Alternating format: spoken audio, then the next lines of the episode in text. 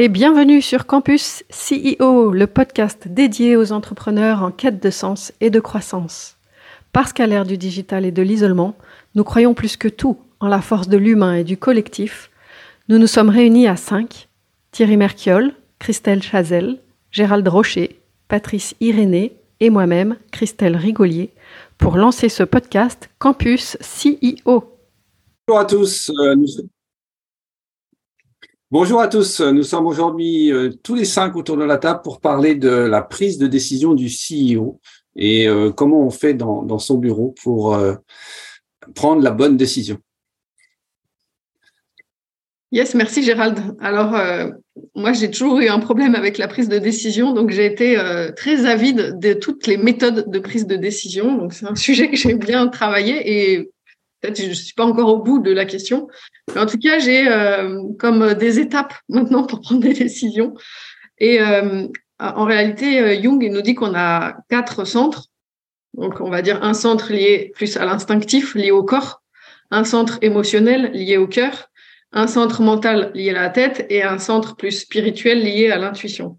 Et donc, l'idée, pour prendre une décision, pour moi, c'est de balayer les quatre centres. Parce que si tu en oublies un, ah, c'est bah, dommage parce que a priori tu vas pas prendre la meilleure décision qui soit. Et euh, j'ai appris aussi qu'il y avait un ordre pour les utiliser ces centres. Donc d'abord, a priori, mais bon, moi c'est ce qu'on m'a transmis, donc je vais le retransmettre, mais je suis sceptique. D'abord, on utiliserait la tête, donc euh, la tête, c'est-à-dire le, centre euh, mental, pour se poser la question quelle est la réalité de la situation et qu'est-ce que qu'est-ce que je veux? Et là, on va faire tous les avantages, tous les inconvénients, voir la situation sous les différents angles. Ensuite, on va faire le cœur. Donc, le cœur, c'est quoi? C'est quelles sont les parties prenantes et les conséquences euh, de cette décision. Et donc là, on va faire le tour des personnes, y compris soi-même, mais euh, aussi son environnement. Euh, voilà, toutes les personnes impactées potentiellement par la décision. Et trois, on va écouter euh, son corps. Donc, dans le corps, quand on me l'a transmis, il y avait euh, toute la notion autour des valeurs. Euh, quelles sont mes valeurs Et donc, mon corps, il va, il va se mettre en mouvement pour appliquer cette décision en fonction de mes valeurs. Et bon, ça, c'était pas dans ce qu'on m'a transmis, mais comme Jung, il dit qu'il y en a quatre centres. En fait, pour moi, plus la décision est complexe et, et ça l'est aujourd'hui, plus ce quatrième centre, euh, du coup euh, lié à l'intuition, que Jung appelle spirituel, est décisif. Et d'ailleurs, j'ai trouvé une étude, enfin des recherches qui ont été faites selon laquelle 45% des cadres se fient à leur intuition pour prendre des décisions. Et donc la question d'après, pour moi, c'est comment on utilise son intuition, comment on sait que c'est de l'intuition et pas autre chose. Et, euh, et voilà, si ça vous intéresse, j'ai aussi, euh, je suis aussi très intéressée par le sujet parce que euh, l'intuition, alors on parle sous, on confond souvent intuition et instinct, et pour moi c'est vraiment deux choses différentes. L'instinct c'est plus lié au corps justement, euh, et l'intuition c'est vraiment autre chose. C'est quelque chose qui te traverse. À un instant donné, c'est euh, euh, c'est dénué d'émotion parce que ton émotion, euh, elle fait référence à tout ce que tu as vécu dans le passé et elle va t'amener des biais, des biais émotionnels ou des biais cognitifs qui vont faire que ton intuition est brouillée. Et tu crois que c'est l'intuition, mais ce n'est pas l'intuition. Donc euh, voilà, je ne sais pas vous, après, comment vous faites, vous, pour prendre vos décisions. Est-ce que la notion d'expérience, de retour d'expérience est importante aussi pour prendre une décision? Parce que parfois, on par exemple, on peut avoir pris une mauvaise décision ou une bonne décision par le passé et de dire, bah, allez, je, renouvelle ma décision parce que ça avait bien marché ou je la renouvelle pas parce que ça n'avait pas bien marché. Est-ce que ce retour d'expérience, il est important dans la prise de décision Totalement. Et en même temps, il peut inclure des biais. Parce que parfois, euh, une expérience qui s'est bien passée, on va arriver à une conclusion que, ah ben ça, c'est la bonne façon de faire.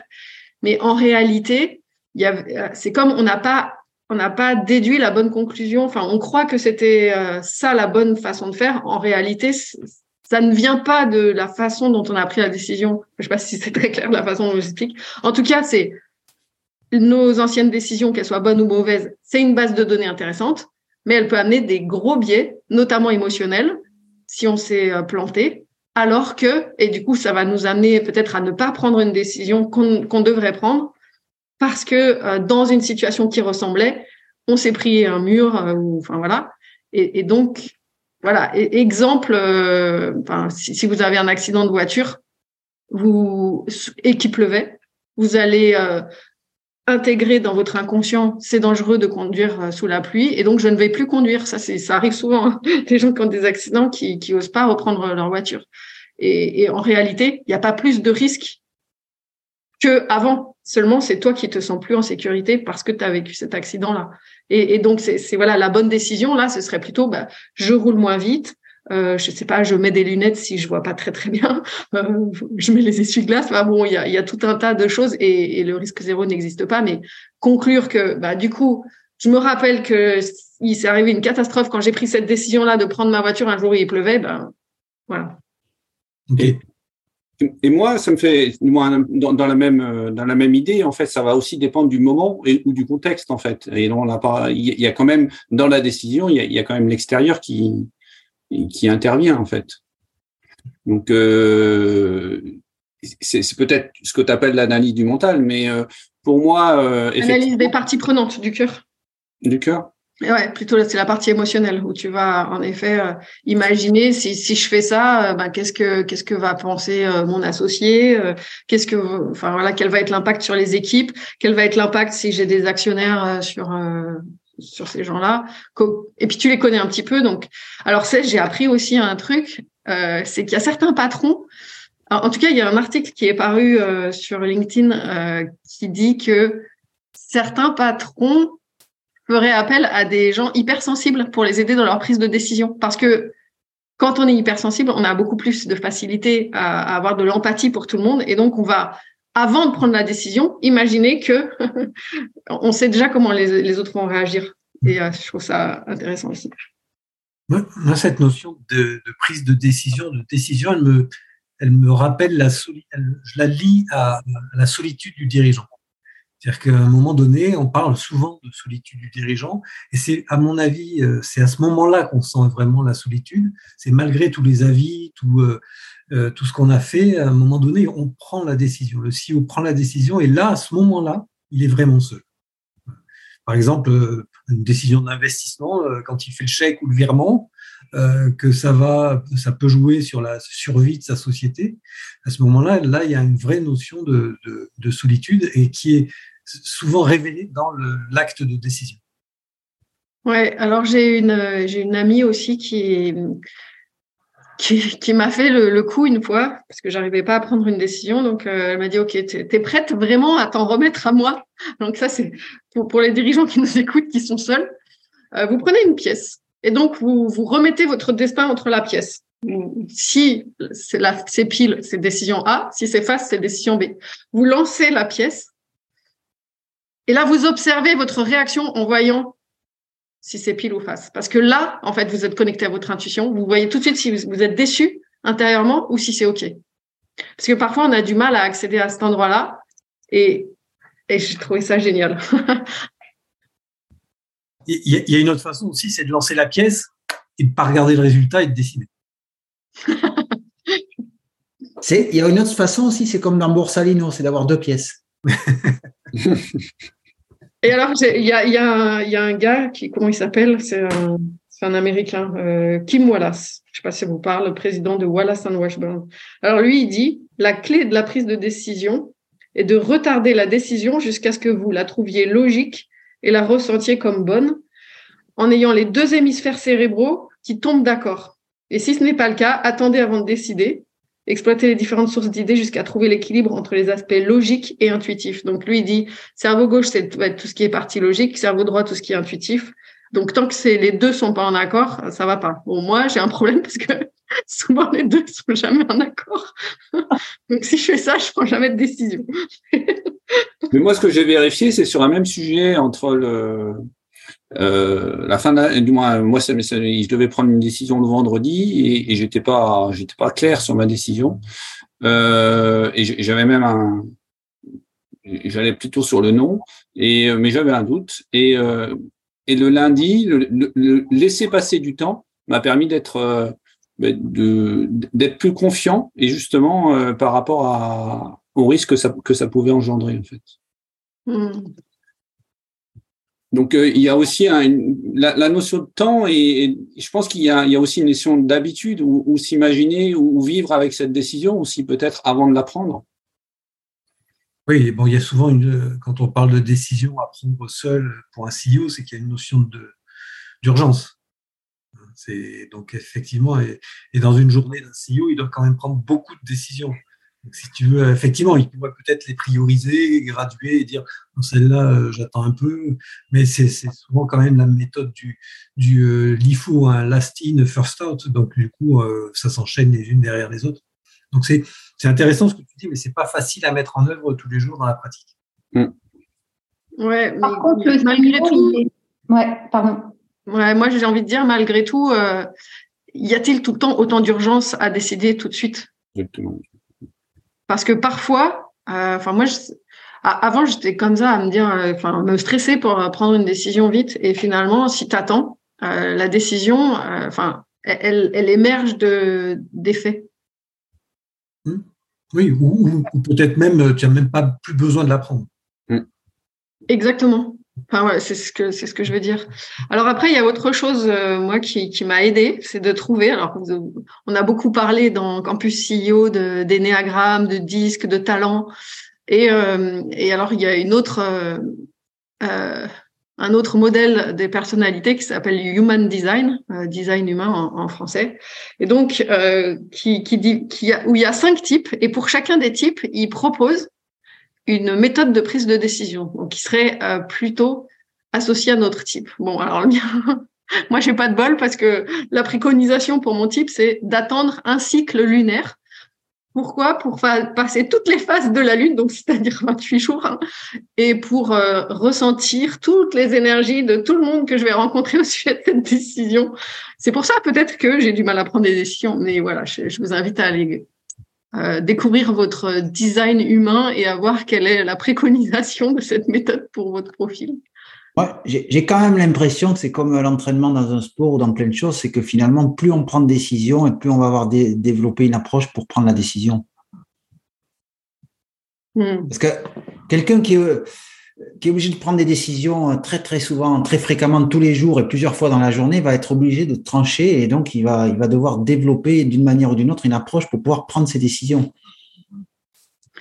En tout cas, ouais, je développe. Il va pas pouvoir. Euh, on peut imaginer des, enfin, il y a des business ou des grands patrons. Il est évident que chaque fois qu'il y a quelqu'un qui rentre dans le bureau, tous les quarts d'heure, il va avoir un problème à gérer et de toute façon, il va être obligé d'avoir pris une habitude de travail là-dessus. Et, et d'où euh, l'intuition. Pour moi, euh, enfin, au final, j'oublie pas les quatre centres, mais je dirais si, en tout cas, moi, je développe ça. Alors, moi, l'intuition, je voudrais faire l'avocat du diable, euh, Christelle. Je me dis que si avec l'intuition, ça serait pas, ça serait pas un mec intelligent comme Elon Musk qui serait le plus riche, parce qu'on a tous des intuitions. Il y a à peu près en France 30 millions de personnes qui vont poser un ticket de loto tous les samedis en étant persuadés qu'ils ont la bonne formule. Bon. Alors, justement, moi, j'ai posé, justement, pardon, Patrice, posé me, pose question, mais je, je, je voudrais avoir ton avis là-dessus. Parce qu'il y a quand même 30 millions de gens qui, sont, qui ont vraiment des intuitions le, le, samedi soir. Hein. J'ai posé la question à ChatGPT de qui est reconnu pour son intuition, et donc là, il m'a cité cinq noms, notamment Steve Jobs, euh, donc, euh, que, que tout le monde connaît, qui était connu pour suivre son intuition dans la prise de décision pour, euh, pour Apple. Et euh, pour lui, l'intuition, c'était vraiment une partie intégrante de son processus de décision. Il m'a cité Albert Einstein, euh, qui, qui, utilisait beaucoup son intuition pour euh, formuler ses théories euh, et ses équations complexes. Et, et donc, pour lui, ça faisait partie du processus scientifique. Il m'a cité Elon Musk, justement, Patrice, Euh, qui lui aussi est connu pour suivre son intuition. De là à dire que euh, son idée d'aller sur Mars lui vient d'une intuition qu'on va vraiment devoir y aller, je ne sais pas, mais en tout cas, euh, Carl Jung et puis Oprah Winfrey. Mais moi, pour moi, ça fait vraiment partie des compétences indispensables à développer pour un chef d'entreprise, d'autant plus qu'il est seul et, et, que le monde devient de plus en plus complexe, donc ça devient comme un muscle à développer. Et moi, ce que je vous inviterais à faire, en tout cas, c'est d'écouter, même pour les toutes petites décisions, c'est-à-dire est-ce que, euh, je sais pas, qu'est-ce que je mange? Je mange ça ou ça? Qu'est-ce que je mets pour m'habiller ça ou ça? Enfin, les micro-décisions comme ça, sans conséquence, de, de, de ressentir en fait, de le faire justement à l'intuition et pas au mental. ta liste, je crois qu'on peut rajouter Monsieur Pierre Fabre, parce que paraît-il qu'il avait vraiment, il fonctionnait beaucoup, beaucoup à, l'intuition. Il s'entourait de beaucoup d'avis, mais qu'en fait, il, décidait euh, essentiellement avec, euh, son intuition. Alors, hmm. j'ai connu un président de la République qui consultait Elisabeth Tessier euh, pour, pour, prendre certaines décisions. Donc, c'est vrai que tout est possible. Hein. Eh bien, voilà, ces, gens-là, ils sont très connectés à l'intuition. Hein. C'est les médiums. C'est l'intuition, c'est quoi? Alors, l'intuition, c'est quoi? Dans ma perception des choses, c'est que tu te connectes à, on va dire, au champ euh, universel d'intelligence. Et, euh, et, donc, quand tu es médium, tu as accès à ce champ-là. C'est pour ça que les gens vont voir les médiums. Mais tu, tout le monde a cette capacité-là. C'est un muscle à développer. Et, euh, c'est intéressant, tu vois, ce que tu dis, euh, Thierry, sur Pierre Fabre. Parce que euh, moi, dans le human design là, dont je vous parlais, c'est un peu ça l'idée. C'est tu demandes à tout le monde parce qu'en fait, tu sens quand ce qu'on te dit euh, est bon ou pas. un peu comme l'idée de la pièce. Et, moi, c'est comme ça que je que je fais mes que je que je que je pratique. Mais euh, c'est bon. Et vous, vous faites comment alors concrètement quand vos décisions les plus difficiles à prendre Vous avez fait comment? Euh, juste avant de répondre à ça, en fait, euh, moi je crois il n'y a pas obligatoirement une bonne et une mauvaise décision. Il y a une décision qui t'emmène sur un chemin en fait. Et, euh, et qu'est-ce que tu veux en faire en fait? Et je crois que c'est plutôt ça qu'il faut regarder. Il faut peut-être arrêter de, de dire ça va être, ça va tout changer. Est-ce qu'il y a vraiment des décisions qui changent tout? Ouais, c'est super intéressant. Merci, merci Gérald. je suis d'accord. Je, je, voudrais revenir sur l'entreprise. Là, j'ai un client qui a vendu sa société à un grand groupe. Donc lui, il avait pris, il avait tout monté de A à Z. Enfin, il avait développé un process. Hein. Lui, il prend une décision. Il avait son réseau, son conseil. En deux heures, c'était tranché. Maintenant, le grand groupe, il y a quatre réunions pour décider de la cinquième réunion où ils vont euh, réaliser les slides pour préparer la, réunion du directoire. Euh, donc, il m'a expliqué les prises de décision donc du, nouveau management et du système pyramidal qui, de toute façon, finit à la tête du groupe euh, pour prendre la décision. Donc, il y a quand même, ce qui est rassurant, c'est que dans ce grand groupe que tout le monde connaît ici à Toulouse, il y a quand même quelqu'un qui, à un moment donné, tranche. Cette personne doit savoir trancher. Oui, oui, c'est bien pour ça que c'est. Par contre, le process, excusez, pardon, c'est un mois, quoi, le process maintenant. Oui, oui, la problématique, c'est, tu vois, si on fait le parallèle avec les business angels. Un business angel, quand il investit, c'est son argent, il en, il en parle avec euh, sa femme ou son mari, et puis ils investissent de façon, euh, pas forcément spontanée, mais euh, rapidement euh, parce que euh, c'est eux qui maîtrisent le truc. À partir du moment où les business angels se regroupent en association de business angels, ils deviennent de plus en plus professionnels. D'accord? Ils deviennent, euh, ils ont une capacité d'investissement plus importante puisqu'ils agrègent leur, participation de chacun. Mais le processus devient comme un fonds. C'est-à-dire que ça prend du temps, il y a plusieurs analyses, etc. On négocie la valeur, etc. Et moi, j'ai le cas, un cas concret d'une boîte qui est allée euh, lever des fonds auprès de business angel anglais. L'anglais a dit OK, il vous faut combien? 200 000 euros. Je suis convaincu, euh, je mets 200 000 euros dans votre boîte. Et euh, le gars, le, porteur de projet lui dit mais pour quel pourcentage? Et là, l'anglais lui dit mais vous me laissez le pourcentage que, vous voulez, ça m'ira bien. Parallèlement à ça, il était avec un réseau de business angels euh, ça faisait huit mois qu'ils discutaient avec eux. Ils étaient prêts à mettre 200 000 euros. Ils s'entendaient pas sur la valeur. Donc en fait, on, voit bien aussi que dans cette prise de décision, euh, tout dépend aussi de, comme tu viens de le dire, Patrice, de, de, l'infrastructure, de la société, de, l'association. Euh, et, d'ailleurs, ça fait le lien avec une prise de décision collective. Est-ce que finalement, c'est la même chose qu'une prise de décision individuelle du CIO alors ça, c'est un sujet que, j'affectionne et euh, il y a vraiment une autre dimension très importante dans la prise de décision collective qui est euh, la prise en compte des objections individuelles. Après, on va peut-être pas développer là, mais euh, c'est vraiment très très très important pour vous qui avez des décisions collectives à prendre, d'écouter les objections individuelles, parce que même si elles ne doivent pas arrêter la décision, elles doivent, enfin elles, elles sont des aides pour améliorer la prise de décision finale, parce que derrière chaque objection, il y a, un élément qui est vraiment central à, prendre en compte pour la décision finale.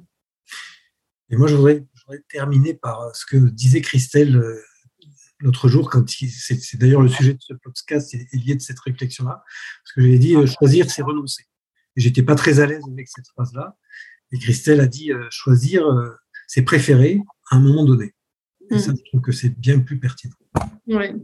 Mais merci, Pat, merci Thierry de, de rappeler ça. Voilà. Choisir, c'est choisir. Renoncer, c'est renoncer. Et, et ce sera le mot de la fin. Merci beaucoup.